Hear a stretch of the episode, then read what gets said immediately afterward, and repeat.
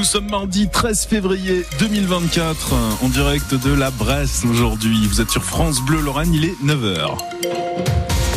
François Pelleret. Alors, question météo. Le soleil est au programme de la Bresse, mais en Moselle. Alors en Moselle, c'est gris et brumeux. Voilà. Venez à la Bresse. Exactement. Vous avez tout dit, François. Euh, les températures sont à peu près les mêmes qu'on soit en Moselle ou à la Bresse. C'est autour de 8-10 euh, degrés. Je vous dis tout juste après les infos. François, on a davantage de chiffres sur l'ampleur du harcèlement scolaire. Oui, une grande consultation avait été menée à l'automne dernier auprès de 7 millions d'élèves hein, du CE2 à la terminale. Et voici le résultat à retenir.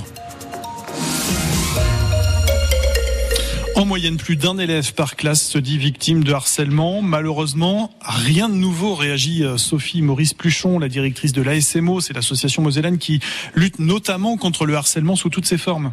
Le chiffre là reste un chiffre. Euh, maintenant, j'aimerais bien savoir euh, comment le questionnaire a été dépouillé. Et puis bon, on savait déjà que c'était un enfant sur dix qui était victime de harcèlement. Donc un enfant sur une classe.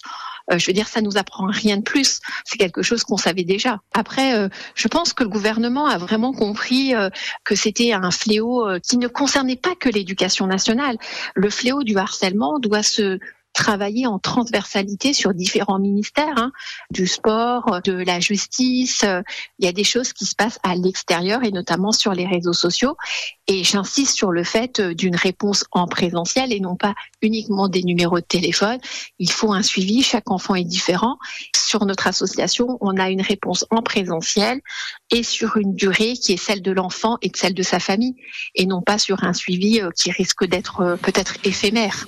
Alors avant même de découvrir euh, le résultat de cette enquête, un des cours d'empathie avait été annoncé, tout comme le principe de l'exclusion des harceleurs, qui doit prendre le pas plutôt que l'inverse. Et puis la nouvelle ministre de l'Éducation, Nicole Belloubet, a en plus annoncé hier une prime pour les infirmières scolaires, une prime annuelle de 1250 euros.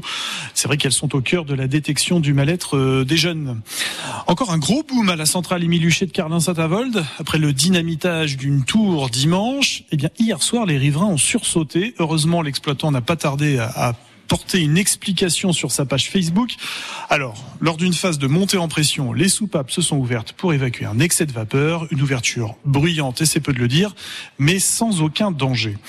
L'homme visé par deux coups de feu dimanche soir dans une rue de Famec va s'en tirer, mais il s'agissait bien d'une tentative de meurtre. C'est la qualification retenue par le procureur. Il n'y a pas d'interpellation pour l'heure. Le quadragénaire a été touché au ventre et à une jambe. Pas mieux, pas pire. Le taux de chômage ne bouge pas en France. 7,5% annonce ce matin l'INSEE, l'Institut de la statistique.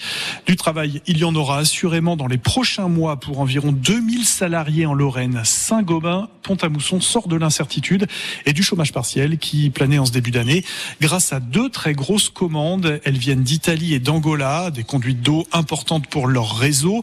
C'est bien, mais le directeur du commerce extérieur de Saint-Gobain, Pont-à-Mousson attend maintenant des commandes venant de France. Arnaud Tréguer.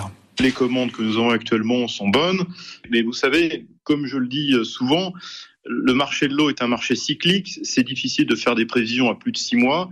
Mais pour l'instant, le marché dans son ensemble est plutôt bien orienté, à l'exception du marché français. Et nous avons besoin en Europe, mais notamment en France, d'investissements dans l'infrastructure de l'eau.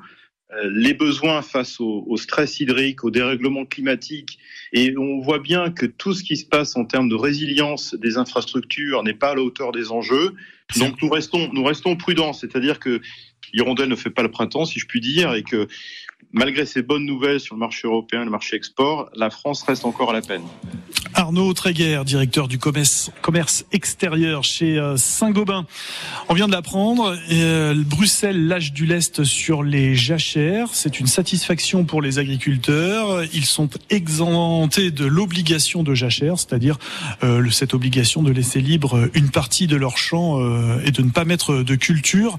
Donc Bruxelles adopte l'exemption aux obligations de jachère. Néanmoins, Emmanuel Macron n'en a pas fini avec les agriculteurs puisqu'à l'approche du salon de l'agriculture, le, 24 février, les paysans maintiennent la pression. Si les promesses ne sont pas rapidement mises en œuvre, ils menacent de ressortir les tracteurs. Le président va donc ouvrir les portes de l'Elysée aux syndicats pour la première fois depuis l'éclatement de cette crise. Et puis un prétendant à l'Élysée était hier dans le sud Mosellan, le président LR de la région Rhône-Alpes-Auvergne, Laurent Vauquier, qui fait un tour de France des agriculteurs. Il a été accueilli chez des éleveurs de bovins et de moutons à Lorquin et à Burlioncourt. Et puis sortez vos masques, perruques et accessoires en tout genre. C'est Mardi Gras aujourd'hui et l'équipe de France Bleu Lorraine n'y est pas allée de main morte. On s'est pas privé. Euh, surveillez nos réseaux aujourd'hui, Facebook et Instagram. Vous serez surpris par quelques photos et on attend vos photos en commentaire en réponse également. 9h05.